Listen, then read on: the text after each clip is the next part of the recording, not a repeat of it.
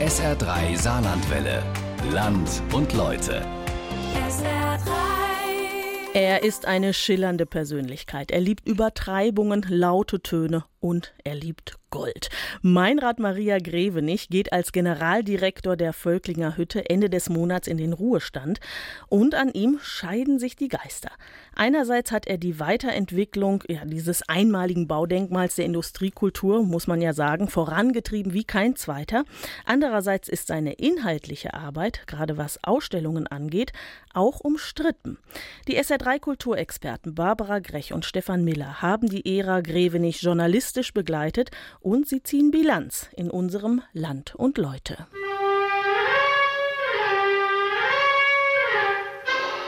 Wir sind jetzt hier im Alten Reich, die sensationelle Statue. Und für uns ist es natürlich schon eine außergewöhnliche Sensation, dies zu präsentieren.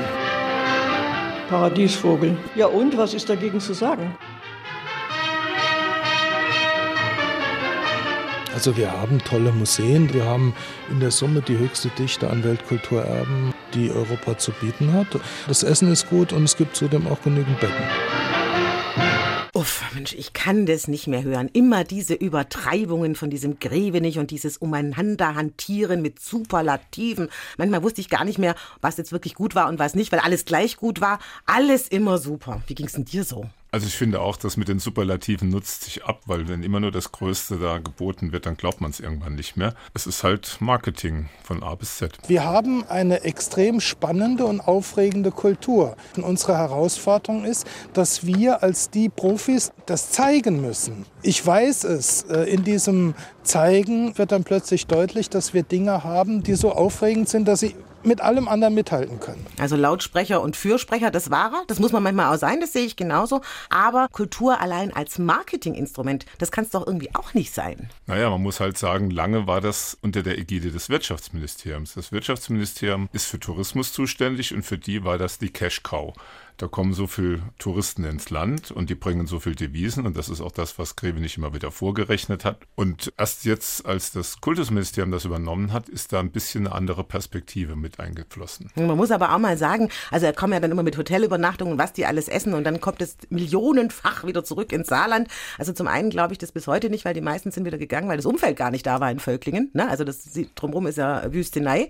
Und zum anderen ist es denn eigentlich auch gerechtfertigt, die Kultur sozusagen als schnödes Marketinginstrument nur zu benutzen. Also zumindest mal auch Armin Schmidt, der ist immerhin im Gründungsteam für den Erhalt des Weltkulturerbes Völklinger Hütte gewesen, auch Gestalter des Schichtwechsels, somit auch ein natürlicher Gegner von Grevenich. Der sieht es schon sehr kritisch. Wo kommen wir hin, wenn Kultur nur noch nach touristischen, also kommerziellen, nach Marktmechanismen läuft und im Grunde der Tourismus Kultur bestimmt? Das wäre ein Ausverkauf der Kultur. Die hat da stattgefunden. Deshalb war ich vielleicht auch in den letzten Jahren nicht mehr so oft dort. Also das ist natürlich die reine Lehre und manchmal wünscht man sich beim Saarlandmuseum ein bisschen mehr Marketing und andererseits stimmt es natürlich, man hat den Inhalten am Schluss angemerkt, dass da hauptsächlich drum ging, irgendwas nach vorne zu pushen und wenig Krips investiert wurde. Das heißt, man kann natürlich dann das Risiko fahren, dass die Leute sagen, ja, der macht immer nur viel Lärm und wenn man es dann einmal gesehen hat, war toll, das Weltkulturerbe zu sehen, aber wegen der Ausstellung überlege ich mir dann noch ein zweites Mal herzukommen. Andererseits muss man auch sagen, so alle zwei Jahre kam ja dann so die Abräumeausstellung, wo sie dann auch überregional ausgestrahlt hat. Der ist ohnehin so ein Mensch, der gern so barock und ne, mit Schmackes auftritt. Ja, er lebt gern gut, isst gern gut, trinkt gern gut und ist ein bisschen wie ein Impresario eines barocken Theaters. Flohzirkus, könnte man auch sagen.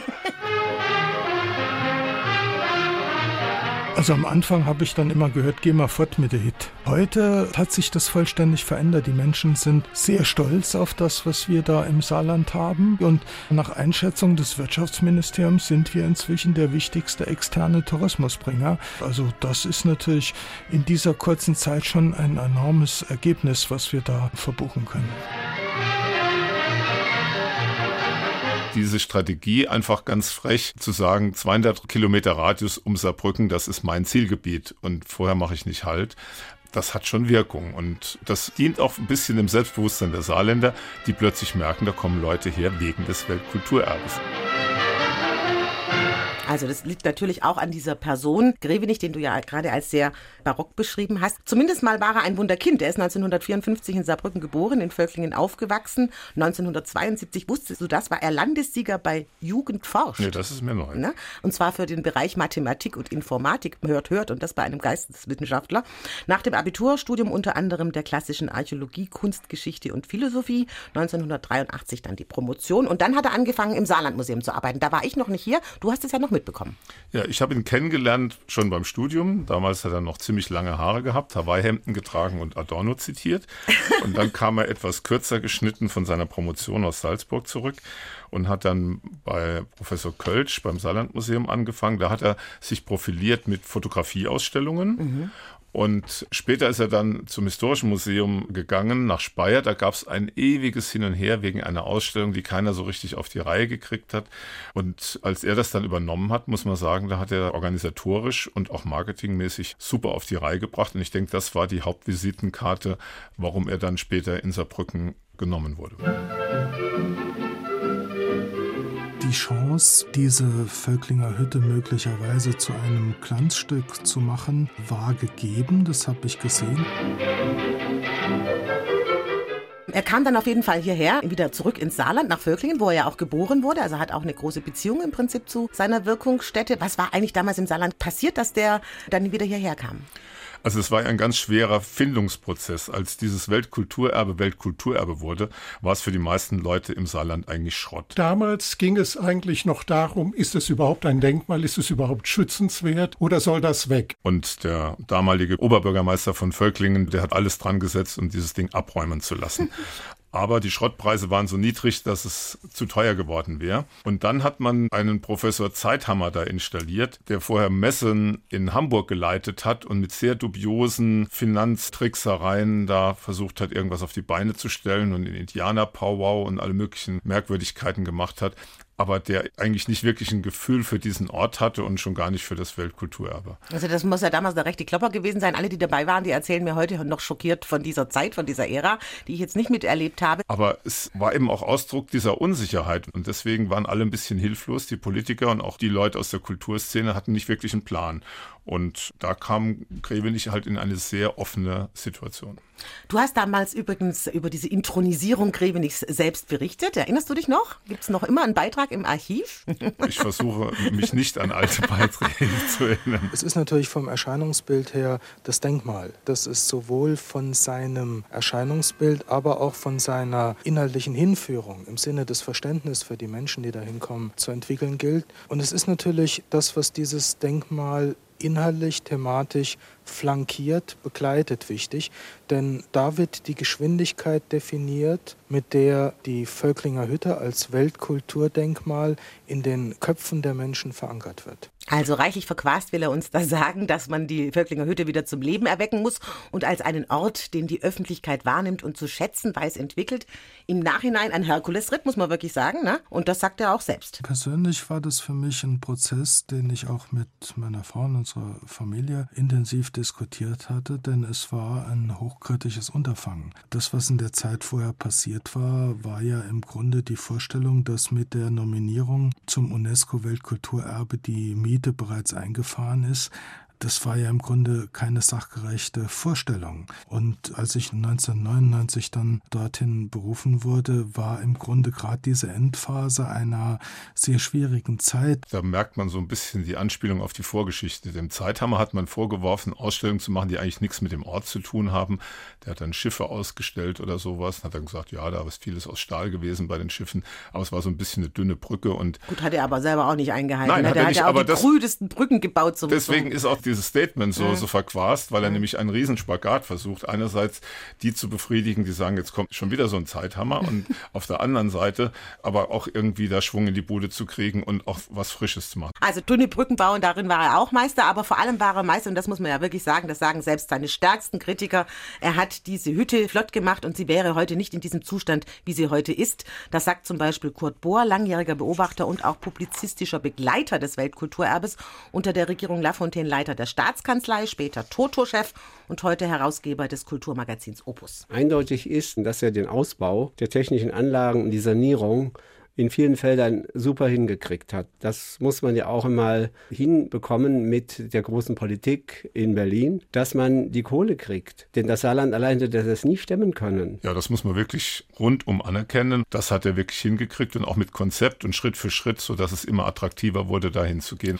Es gab dann zwischendurch zwar mal ein bisschen Stress mit ICOMOS, das ist die Aufsichtsbehörde für die Weltkulturerbestätten, die gesagt haben, als er eine Bühne reingebaut hat, jetzt kann man diese Bläserhalle gar nicht mehr so in ihrer Gänze als Halle erkennen. Ja, da wäre jetzt ich zum Beispiel nicht so puritanisch, weil so ein Weltkulturerbe muss auch leben, es muss benutzbar sein und da muss man auch manche Eingriffe machen können. Trotzdem finde ich auch, er hat nichts kaputt gemacht oder wegsaniert, sondern hat es gelassen und hat es trotzdem erschlossen. Das muss man ihm wirklich lassen und das sieht auch Armin Schmidt so selbst wenn es ihm schwerfällt. Wenn ich mir die heutigen Anlagen anschaue, mittlerweile sind auch große Anlageteile saniert, sie sind in einem guten Zustand. Man kann durch das Gelände gehen, man kann in Anlageteile hinein. Das ist in den letzten 20 Jahren passiert. Das muss man konstatieren. Man muss natürlich auch konstatieren, dass zwischen 150 und 250.000 Besucher auch sehr eindrucksvoll sind und äh, dass das mit Sicherheit auch dazu beigetragen hat, die Bedeutung der Vöcklinger Hütte über die Region hinaus zu etablieren. Und das ist ihm auch gelungen, weil er wirklich ein Zampanu des Marketings ist. 25 Jahre UNESCO-Weltkulturerbe Völklinger Hütte. Weltpremiere. Pharaonengold. Es gibt in Paris im Moment eine Tutanchamun-Ausstellung. Vergleichen Sie es mit dem, was wir hier haben. Das ist fast alles B-Ware. Weltkulturerbe Völklinger Hütte. Einer der spannendsten Orte der Welt. Ja, die Kunst ist halt, die Balance zu halten zwischen Marketing und Substanz. Wenn man sich zum Beispiel die unsägliche Pop-Art-Ausstellung anschaut, drei, vier Ikonen willkürlich rausgegriffen, das hat überhaupt keinen inhaltlichen Zusammenhang gehabt. Gut, auch das hat irgendwie Zuschauer gezogen. Ja, sogar ein bisschen Teegeschirr von der Queen scheint ja sogar Zuschauer zu ziehen, wenn man es richtig bewirbt. Um gleich mit einer Illusion aufzuräumen, wirkliches Inka-Gold sieht man in der Ausstellung nur in zwei Vitrinen. Eine kleine Figur, kaum größer als ein Fingerglied und eine Krone, das ist alles. Totenschädel, wohin das Auge blickt. Meisterwerke der Technik, Meisterwerke der Kunst und äh, das wird an diesen Exponaten ganz besonders sinnfällig auch.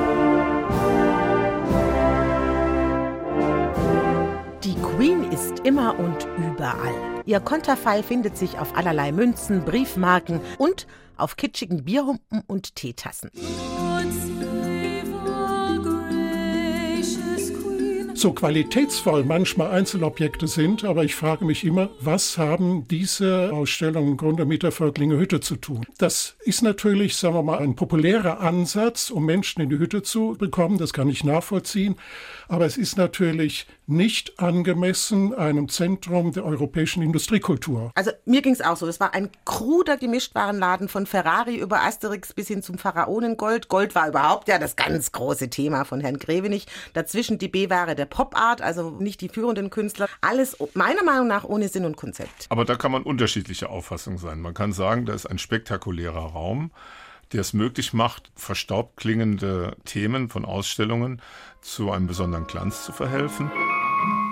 Das mag sein, aber selbst damit hätte ich ein Problem, denn äh, sehr oft war in diesen Ausstellungen im Grunde die Gebläsehalle nicht ernst genommen. Sie war im Grunde degradiert zu einer Kulisse. Oft waren die Maschinen eingebaut in Ausstellungswände und das fand ich auch vom optischen her nicht sehr gut. Mhm. Ja, und vor allem auch den Kontext. Also man hat zum Beispiel, die, ich sage immer, die Badelatschen eines alten Ägypters neben irgendeiner goldenen Totenmaske gesehen, aber was das jetzt wirklich bedeutet hat und warum man das jetzt ausstellt und welche geschichtliche oder soziale Bedeutung das hatte, hat ja da keiner erfahren. Ja, genau. Also mhm. da hat man auch in den letzten Jahren das Gefühl gehabt, dass die Innovationsfreude von Greve nicht nachgelassen hat. Die hat mehr auf anderen Gebieten stattgefunden. Mhm. Andererseits sagt zum Beispiel die Historikerin Inge Plettenberg, die die Röchling-Geschichte der Hütte aufgearbeitet hat, naja, der Zweck heiligt die Mittel. Zu der Ausstellungspolitik möchte ich mich deshalb nicht äußern, weil das ist ein Teil des Weltkulturerbes, der dazugehört, der Zuschauer in Gänsefüßchen generiert, der dafür sorgt, dass Leute, die mit der Geschichte gar nichts zu tun haben, an diesen Ort kommen. Und es hat sich immer wieder herausgestellt, dass die, die kamen wegen einer solchen Ausstellung, dann sich auch für das Monument interessiert haben. Trotz und alledem sagen die Kritiker, er habe das Potenzial der Hütte, also das programmatische, inhaltliche Potenzial nicht genutzt.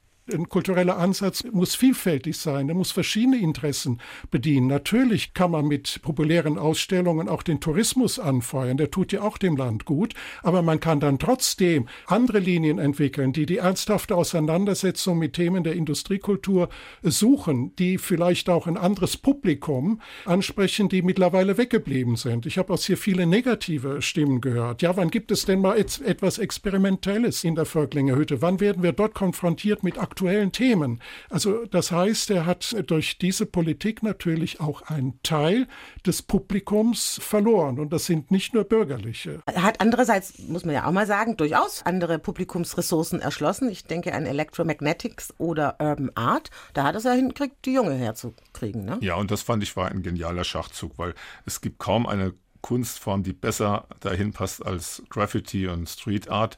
Also diese Urban Art Ausstellung in der Sinterhalle dort oder auch im Paradies zu machen, das passt wirklich hundertprozentig an diesen Ort. Jetzt muss man natürlich sagen, auf die Idee ist er nicht selber gekommen, sondern da hat er, ich sage immer, abgekupfert, eingeheimst und ausgebotet. die Stichwörter. Also in dem Fall war es der saarländische Street Art Künstler Rezo, der im Prinzip dafür gesorgt hat. Manchmal musste mir an ihn, das hat man mir erzählt, auch richtig überzeugen, das zu machen. Also er war nicht von Anfang an immer begeistert und er war vor allem auch oft wirklich ein Störfaktor. Ich denke nur an Rigoletto.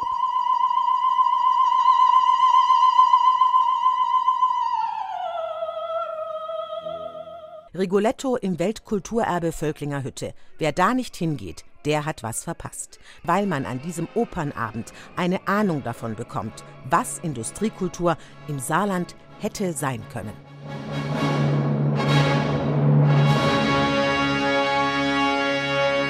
Also ich kann mich noch gut an Dagmar Schlingmann erinnern, die kämpfen musste um diesen Rigoletto, diesen gefeierten Rigoletto, den alle sehen wollten, dann in der Gebläsehalle dort inszenieren konnte. Ich kann mich noch erinnern, wie sie gejammert hat, wie er Unsummen verlangt hat, also der Steine in den Weg gelegt hat. Ein Meister der Kooperation war er, weiß Gott nicht, auch und gerade was die Industriekultur angeht. Ja, das ist halt das Problem bei Grevenich, dass es auf Augenhöhe schwer ist mit mhm. ihm. Nach unten ist er klar und er ist dann der Chef. nach oben muss er gucken, dass er mit den Politikern so weit klarkommt, dass er zumindest das Geld kriegt, was er braucht.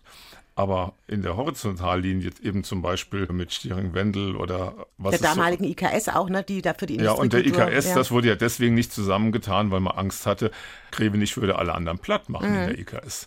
Und äh, ich glaube auch, dass es so gewesen wäre. Und auch das kurze Gastspiel, das er dann nochmal im Saarlandmuseum hatte, als es da drin ging, die Pavillonbaustelle auf die Reihe zu kriegen, da war nachher auch ziemlich viel verbrannte Erde, auch wenn er da einiges dann erstmal geklärt hat. Meine sehr verehrten Damen, meine Herren, liebe Freundinnen und Freunde der Kunst, Herzlich willkommen heute zu einem ganz besonderen Tag, einem Tag, an dem nach etwa 16 Monaten die moderne Galerie des Saarlandmuseums noch einmal eröffnet. Also das muss man ja sagen, das war ja einer der großen Momente, die ich äh, Greve nicht zugestehe. Damals vor der Pavillon, alles dicht, alles zu, ein einziges Fiasko und der Mann mit seiner guten Laune dreht das Ding wieder um und macht die Galerie wieder auf. Das war eine, mhm. finde ich, seiner Standstunden. Ja, aber man fragt sich natürlich, warum ist der damals dann nicht Direktor vom Saarlandmuseum mitgeworden, weil er ja schließlich Kunsthistoriker ist, weil er da auch schon gearbeitet hat. Ich bin sicher, dass er sich das auch irgendwie erhofft mhm, hat. Das glaube ich auch, ja. Aber da hat man dann gedacht, naja, wenn einer so stark auf die Marketingseite setzt und dann könnte das doch auf Kosten der Substanz gehen. Was und man übrigens auch in den Ausstellungen gesehen hat. Ich denke noch an Hyperreal, kannst du dich noch erinnern? Mhm. Diese Zuckergussdinger da? Also ja. das war absolut nicht angemessen. Ne? Und da ist halt die Frage, ob das dann der richtige Ort gewesen wäre mhm. für ihn.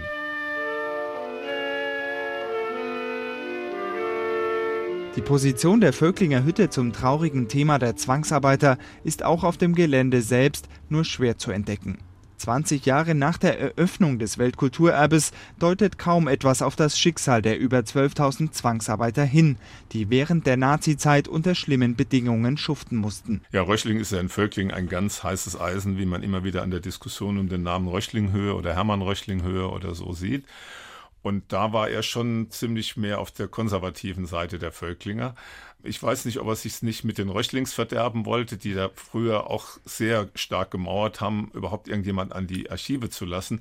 Und erst die jetzige Generation mhm. hat es ja ermöglicht, mit auch ihrer finanziellen Unterstützung da jetzt wirklich ein hochwertiges Kunstwerk zu etablieren und die Geschichte auch ganz anders aufzuarbeiten. Also schließlich nach massivem öffentlichen Druck und Intervention vom Kulturminister hat er sich dann der Aufgabe gestellt und die Historikerin Inge Plettenberg damit beauftragt. Im November 2012 sind Kollegen von Team Weltkulturerbe auf mich zugekommen und dann auch Grevenich, ob ich mitarbeiten wollte an einer Ausstellung über Hermann Röchling. Ich habe die Möglichkeit bekommen, in Archive zu reisen.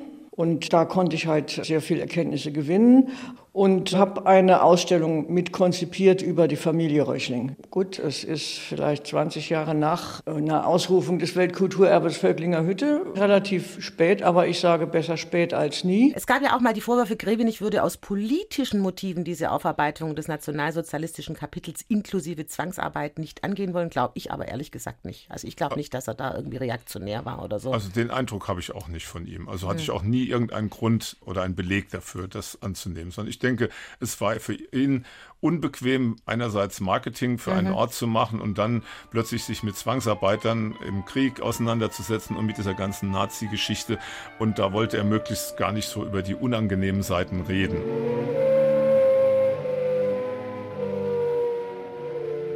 So alles in allem ziehen wir eine gemischte Bilanz, oder? Wie siehst du das? Also ich finde, er war der richtige Mann zur richtigen Zeit mhm. am richtigen Ort. Ohne ihn gäbe es das heute so nicht. Und da hat er in 20 Jahren wirklich richtig was vorgelegt. Und es wird für einen Nachfolger sehr schwierig sein, an diese Messlatte ranzukommen. Trotzdem finde ich es richtig, dass es jetzt diesen Wechsel gibt. Und wenn man da wieder auf eine andere Art neues Leben reinbringen will und nicht nur auf Quote schaut, sondern so ein bisschen auf die Qualität, dann kann man sagen, jetzt nach den Gründerjahren darf vielleicht einer aufsetzen, der mit viel Fantasie und Esprit in Verbindung mit anderen musealen Institutionen in der Region oder darüber hinaus. Und das muss nicht sein, dass dann einer schlechte Arbeit gemacht hat, sondern einfach damit eine andere Perspektive auf dasselbe Sachgebiet geworfen wird. So, und jetzt sucht man erstmal einen Nachfolger. Er geht ja nun Ende des Monats. Passiert ist da bislang reichlich wenig. Na, die Zielsetzung ist, äh, dass wir für 2020 jemanden finden. Also ich bin dabei ganz entspannt. Aber die Anforderungen an den künftigen Direktor des Weltkulturerbes, die gibt es schon. Also von dem Einsatz in der Öffentlichkeit her könnte er sich durchaus ein Beispiel an Greve nicht nehmen. Also Marketing. Das hat er prachtvoll gemacht. Was ich mir vorstellen könnte, dass eben, wie gesagt, die konzeptionelle Seite, die Hochofengruppe als Bühne, etwa auch die Nutzung von der Bergehalde oder so etwas, das ja ein Umfeld auch das spannend ist. Es gibt nebendran in Luisenthal den Schacht und alles, was mit der Kohle zu tun hat, gehört ja auch zum kulturellen Erbe dieses Landes. Und da würde ich mir wünschen, dass man vielleicht dort auch einen Schritt hingeht. Und der ist vernetzt mit zentralen Orten, die gemeinsam mit der Völklinghütte weiterentwickelt werden können. Also es geht um Kooperation im Grunde mit der Stadt Völklingen. Es gibt keinen Masterplan einer gemeinsamen Entwicklung von Weltkulturerbe und der Stadt Völklingen. Das finde ich eigentlich ein Skandal. Und man muss es vernetzen mit Felsen, mit dem Besucherbergwerk, mit Reden und es muss auch wieder einen Gesamtmasterplan für diese Entwicklung geben. Also die Chance für den neuen ist natürlich jetzt inhaltlich ein ganz neues Kapitel aufzuschlagen. Und ein wesentlicher Aspekt, das hat Kurt Bohr so ein bisschen schon angedeutet, ist ja auch der Bergbau, der natürlich in engem Zusammenhang mit der Stahlindustrie steht. Und bei der RAG-Stiftung hat man ja in den letzten zwei Jahren den Eindruck, dass die merkwürdig zugeknöpft sind. Ich nehme an, das hat damit zu tun, dass die Entscheidung über die Grubenwasserflutung mhm. noch nicht gefallen ist und da so ein bisschen die Daumenschrauben angelegt werden. Eigentlich wäre da genug Geld, um wirklich Pionierarbeit zu leisten, um das in Verbindung miteinander zu bringen. Das ist der eine Punkt. Der andere Punkt ist, heutzutage ist das Saarland ein Digitalstandort und das zu zeigen, wie sich das eine aus dem anderen entwickelt hat, da gibt es natürlich unglaubliche Möglichkeiten der Museumspräsentation, die bisher praktisch überhaupt nicht genutzt worden sind. Und da ist viel Möglichkeit, sich zu profilieren. Also, was da kommen wird, wir sind bedingt skeptisch, hoffnungsfroh. Wird es besser oder kommt nichts Besseres nach? Also es kommt sicher kein Greve nicht zwei, aber ich möchte jetzt nicht irgendeine Perspektive ausschließen, dass es auch sehr schön wird, was da kommt. Nur ich finde es ganz schlimm, wenn wir noch lange warten. Also das heißt, das soll also, mal Gummi geben. Das hat schon sehr lange gedauert, bis die Entscheidung gefallen ist, den Vertrag nicht zu verlängern. Das hätte früher passieren müssen. Und es muss auch eine Person sein, die diese Lücke ausfüllt. Ohne dass man so egomanisch ist wie der Herr Greve nicht, aber die trotzdem das Format hat und nicht irgendein mittelmäßiger, grauer, kleiner Direktor. Ja, also es darf kein Verwalter sein, sondern es muss ein charismatischer Museumsdirektor sein der wirklich weiß, wie er diese Klaviatur spielt.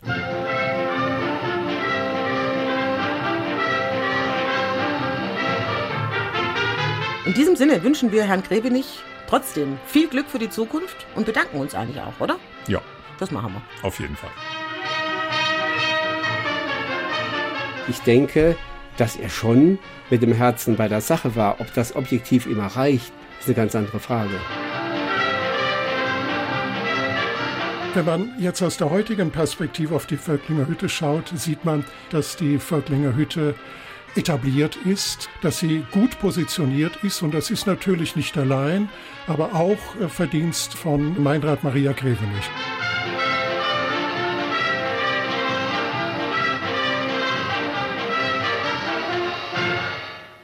Meinrad Maria Grevenich, der Generaldirektor der Völklinger Hütte, geht Ende des Monats in den Ruhestand und die SR3 Kulturexperten Barbara Grech und Stefan Miller haben Bilanz seines Schaffens gezogen hier in der Region am Sonntag.